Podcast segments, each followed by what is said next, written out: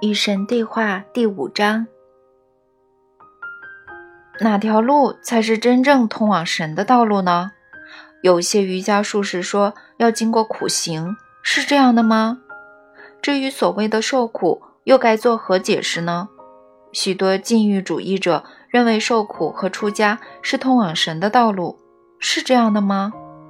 许多宗教教导我们做个好人。能让我们上天堂，是这样的吗？也有些新时代运动的信徒认为，我们可以随心所欲的行事，违背或忽略任何规则，漠视任何传统的规训，尽情放纵自己，然后就能达到涅槃的境界，是这样的吗？哪个是对的呢？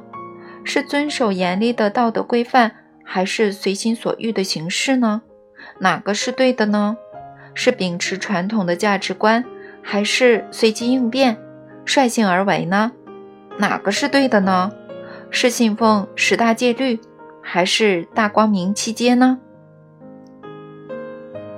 你非得认为通往神的道路非此即彼，是吧？嗯，难道这些不能全部都是吗？我不知道啊，我在问你呢。那么我将会用最便于你理解的语言来回答你。不过我现在可以告诉你，你的答案就在你的内心。我这句话是说给每个聆听我的话语、追求我的真相的人听的。每颗恳切地问哪条才是通往神的路的心，都将得到指示，都将得到真诚的真相。要来找我，请经由你的心灵的道路。别通过精神的旅途，在你的精神中，你将永远找不到我。若想真正的认识神，你必须超越你的精神。然而，你的问题祈求回答，而我也不愿敷衍你的质问。我想用一句话来开始回答，这句话将会让你感到震惊，也可能会得罪许多敏感的人。十大戒律是子虚乌有的。哇，我的神啊，真的吗？是的，他们是假的。我会要求谁呢？我自己吗？为什么要提出这样的要求呢？我想要什么就有什么，难道不是吗？那么我哪里还用要求任何人呢？如果我确实发布了这些戒律，难道他们不会被自动遵守吗？如果我极其想要某样东西，乃至发出了要求，怎么可能做事这个要求得不到满足呢？哪个国王会这么做呢？哪个君主会这么做呢？不过我要告诉你，我既非国王，亦非君主，我只是可是造物主。然而造物主无需规则，只需创造，创造，不停的创造。我创造了你们。蒙受恩宠的你们，以我的形象和模样，我曾对你们做出承诺和约定。我曾用浅显的语言告诉你们，与我合一之后，你们将会变成什么样？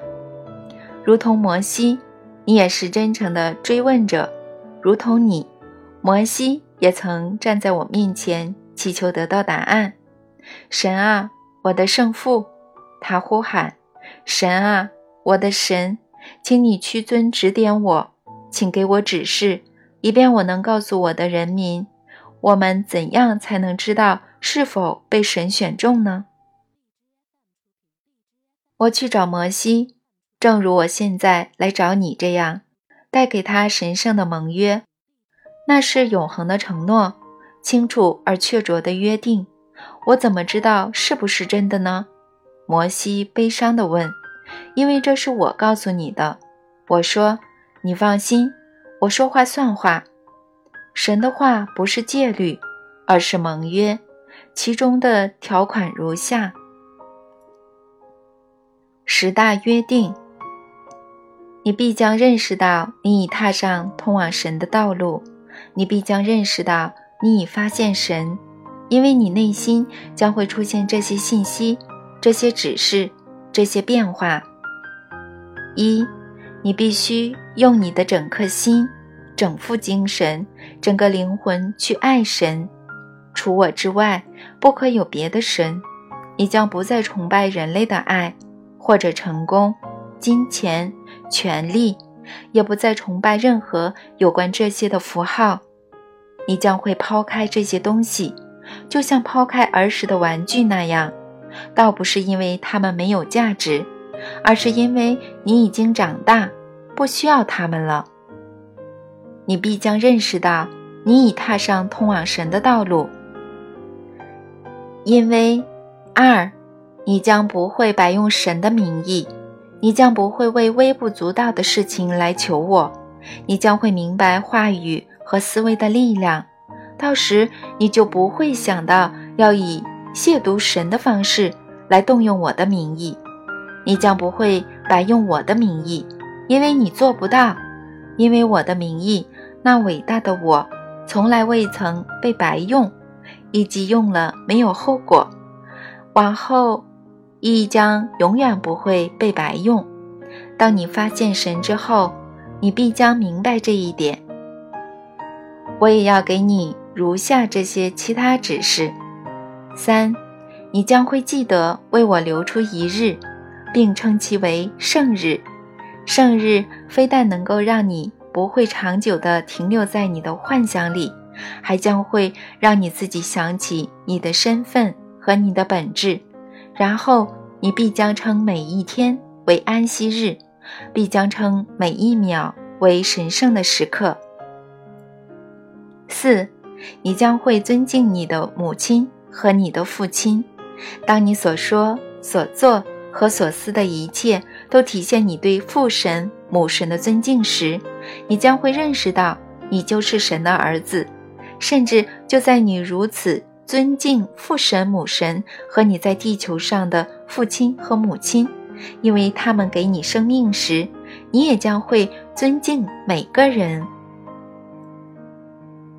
五，当你做到从不杀生，从不毫无缘由的故意杀生，你就能认识到你已经发现神，因为你将会明白，你无法以任何手段。终止其他生命，所有生命都是永恒的。到时，你将不会选择去消灭任何生灵，也将不会选择去改变生命能量的形式，除非你有最神圣的缘由。你对生命这种新的敬意，将会使你尊重所有的生命形式，包括花草、树木和动物，并唯有在为了最高的善时。才去干扰他们。为了使你认识到你正走在通往神的道路上，我还愿意送给你如下的这些指示：六，你将不会以虚伪或欺骗去玷污爱的纯洁，因为这是污秽的行为。我向你保证，等你发现神之后，你将不会犯下这种淫秽的行为。七。你将不会占有不属于你的东西，也不会为了拥有任何东西而诓骗、欺诈或伤害别人，因为这是偷窃。我向你保证，等你发现神之后，你将不会偷窃，你也将不会八说谎以及做假证是害人，你也将不会九觊觎邻人的配偶。因为你既然认识到所有其他人都是你的配偶，怎么还会去想邻人的配偶呢？十，觊觎邻人的财产，因为你既然认识到所有的财产都是你的，你的所有财物属于全世界，怎么还会去想别人的财物呢？若能明白这些指示，你将会认识到你已经发现通往神的路，因为我曾许诺。只要真心追随神，你们将不会再做这些事情，将不可能继续这些行为。这些是你的自由，而非你的束缚；这些是我的约定，而非我的戒律。因为神不对神的造物发号施令，神只是告诉神的孩子：“这是你们回家路上将会认识的。”摩西曾恳切地问。我要怎样才能知道呢？请给我提示。摩西提出的问题与你现在问的相同。自有时间以来，遍布各地的所有人都曾有这个疑问。我的答案同样也是永恒不变的，但它从来不曾、永远不会成为戒律，因为我要命令谁呢？如果我的戒律没有被遵守，我该惩罚谁呢？唯有我。这么说，我不用遵守十大戒律，也可以上天堂喽？上天堂这回事是不存在的，存在的只是那种发现你已在天堂的认识，存在的是一种接受，一种理解，而不是一种努力或者一种奋斗。你无法前往你已在的地方，若要那么做，你将不得不离开你所在的地方，而那将会导致这样的旅程失去意义和目标。讽刺的是，绝大多数人认为他们必须离开他们所在的地方，才能前往他们想去的地方，所以他们为了进入天堂而离开了天堂，走进了地狱。光明的境界就是领悟到，你没有什么地方需要去，没有什么事情需要做，而且除了现在的你，没有什么人需要你去效仿。你的旅程通往无和有之乡，你们所谓的天堂正是无和有之乡。我们只要把那个词 W 和 H 隔开，你就能看到天堂便是此时 Now 此地 Here。每个人都这么说，每个人都这么说，我快抓狂了。如果天堂便是此时此地。我为什么没有看到天堂呢？我为什么没有感觉到天堂呢？世界为什么如此乱七八糟呢？我能理解你的挫折感，要理解这一切，简直就像让别人理解这一切，那么令人抓狂。哇，且慢，你刚才是说神也会有沮丧的感觉吗？你以为沮丧的感觉是谁发明的啊？难道你竟然认为你能够拥有某种我无法拥有的经验？我告诉你吧，你有的每种经验我都有，我正在通过你来经验我自己。你还不明白吗？那你以为这一切都是为了什么呢？若不是你，我无法经验到我自己。我创造你是为了认识到我的身份。现在我不打算在本章里打破你对我的所有幻想。所以我想告诉你，在我最神圣的形式里，以及当我是你所说的神时，我并不惊艳到沮丧的感觉。原来如此，那就好。你刚才吓到我了，但那并非我做不到，只是因为我选择不去经验而已。顺便告诉你吧，你也可以做出同样的选择。嗯，先不谈这个了。我还是想知道，如果天堂就在此地，我怎么可能经验不到？你无法经验你认识不到的东西，而你认识不到你现在身处天堂，是因为你尚未经验到它。在你看来，这是恶性循环。你不能没有办法经验你尚未认识的东西，而且你无法认识你尚未经验的东西。所谓光明的境界。就是让你能够认识某样你尚未经验的东西，从而能够经验它。认识打开通往经验的门，你却以为是经验打开通往认识的门。实际上，你认识许多你未曾经验的东西，只是你并没有认识到你已经认识而已。例如，你认识到神是存在的，但你也许并没有认识到你有这样的认识。所以你不停地等待对神的经验，与此同时，你一直拥有这种经验，然而你没有认识到你拥有它，而这等于你根本没有拥有它。老兄，我们这不等于陷入了无尽的循环吗？是的，确实如此。与其陷入循环，也许我们倒不如成为循环本身。这未必是个恶性的循环，它可以是神圣的循环。必须修行才能过上真正的灵性生活吗？是的，因为所有的灵魂最终将会抛弃虚幻的东西，而在你们所过的生活中，除了你们与我之间的关系，一切均是虚幻的。然而，修行并不意味着传统意义上的自我否定。真正的大师从不放弃某样东西，真正的大师只是将其搁置罢了，就像他处理任何没用的东西那样。有些人说你必须征服你的七情六欲，我说你只要改变它们而已。前者给人的感觉像是艰苦的训练，而后者则是欢乐的体操。有些人说，为了认识神。你必须征服所有的尘世情欲，然而理解和接受这些情欲就足够了。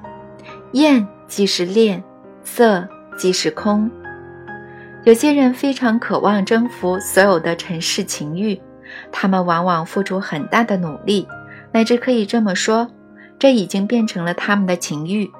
他们有追求神的情欲，也就是认识神的情欲，但情欲就是情欲。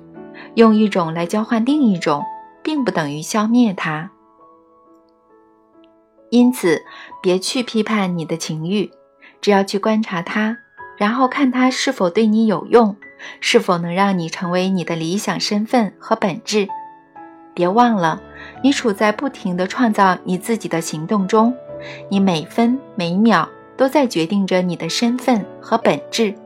你做出这种决定，很大程度上。依赖于你对那些引起你的情欲的人和事物做出的选择。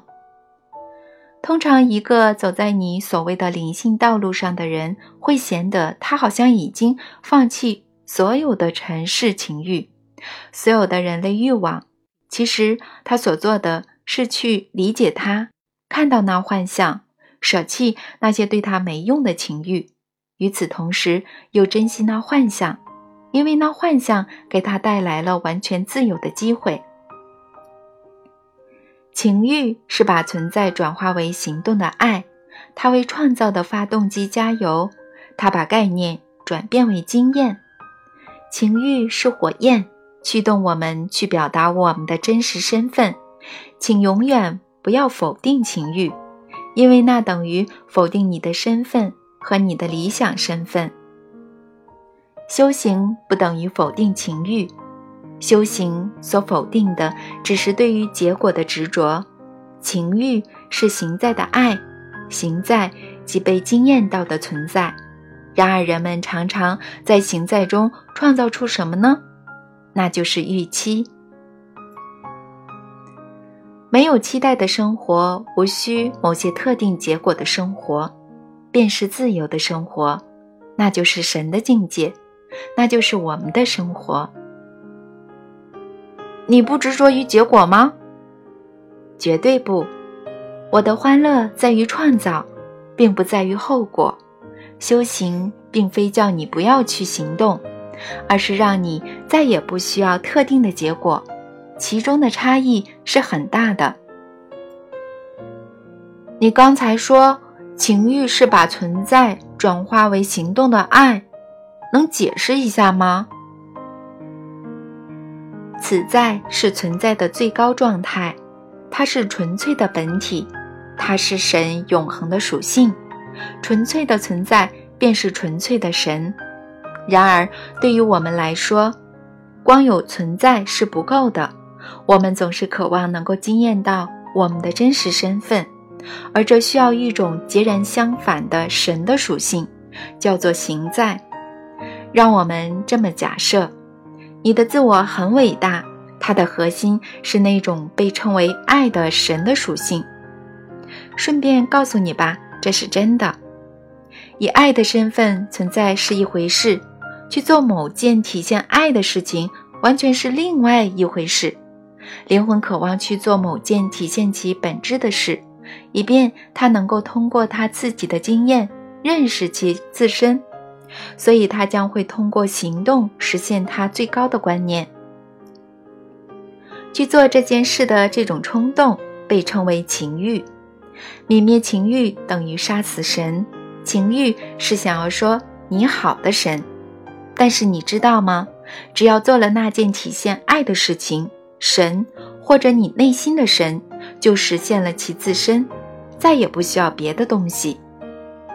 人类就不同了，人常常觉得他需要从投入中得到回报。如果我们打算去爱某个人，没问题。但我们最好能得到对方的爱，诸如此类的。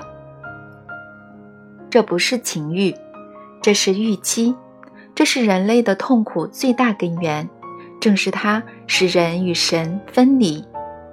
修行者追求的是通过那种被某些东方的神秘主义者称为三位的经验，来结束人神的分离，也就是与神合一，与神相融。修行者因此舍弃结果，但从不曾舍弃情欲。实际上，大师本能地认识到，情欲便是通往神的途径，情欲便是自我实现的必经之路。用世俗的语言，甚至可以这么说：如果你对任何事物都没有情欲，那么你根本就没有生活。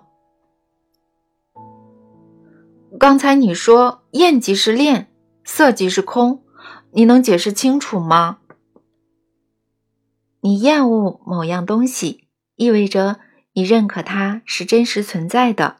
厌恶某样东西的行动是赋予这样东西生命的行动。当你厌恶某种能量，你就让这种能量出现。你越是厌恶，你就越让它变得真实，无论你厌恶的是什么。所谓色，就是事物的表象。它是虚幻的，色即是空，即是事物不再以其虚幻的形式出现。如果你观察某样东西，用心去看它，你将能够直接看到它的本质，直接看穿它呈现给你的任何幻象。到时你所看到的就只有终极的实在，在终极的实在面前，你看到的幻象将会变得疲软无力。到时幻象就会变得越来越软弱，再也不能长久地将你囚禁，于是你便能看到它的真相，而这种真相将会令你自由。但假如你并不希望你正在看着的事物消失呢？你应该永远希望它消失才对，在你的实在中，没有什么值得留恋的。然而，如果你确实宁愿选择你的生活的幻想，也不愿选择终极的实在，你完全可以重新创造它，如同你最初创造它那样。通过这种办法，你在你的生活中就能够拥有你选择要得到的东西，而且从你的生活中消灭你再也不想经验到的东西。可是，别厌恶任何事物。如果你以为通过厌恶你可以将其消灭，那么你要换个新的思维，你只会让它变得更强大。所有思维都是创造性的，难道我没跟你说过吗？哪怕是表达我不想要某样东西的思维。如果你不想要它，为什么要想着它呢？别让它在你的脑海中出现第二次。可是，如果你必须想到它，也就是说，如果你无法不想起它，那么请不要去厌恶，而是去正视它，不管它是什么，接受它的存在，把它当做是你的造物。然后，至于是否选择让它留下，那就随你的便啦。该依据什么来做出那个选择呢？你心目中自己的身份和本质，以及你的理想身份和本质，这是决定所有选择你在生活中已经做出和将会做出的每个选择的依据。那么，修行者的生活是歧途了？话不是这么说的。修行者通常还有厌世的意义，而这个含义是错误的。实际上，你无法厌恶任何东西，因为厌。即是恋，真正的修行者并不厌世，只是做出不同的选择而已。这种选择是靠近事物的行动，而非远离事物的行动。你无法远离某样事物，因为它就算上天入地也会追随你。因此，别厌恶诱惑，只要转过头就好了。把头转向我，遇到任何与我不同的东西，你就转过头。然而，你要认识，歧途这回事是不存在的，因为在这段旅程中，你无法不去你的目的地，只是速度有快慢而已，只是你何时到达那里而已。然而，即使这个也是幻象，因为并没有何时，亦没有以前或之后，唯有现在，一个永远的、恒久的时刻。你在其中不停地经验着你自己，那意义何在呢？假如无法不到达那里，生活有什么意义呢？那我们到底为什么无论做什么事情都要提心吊胆的呢？其实你们不用担心的，但小心点儿对你们有好处。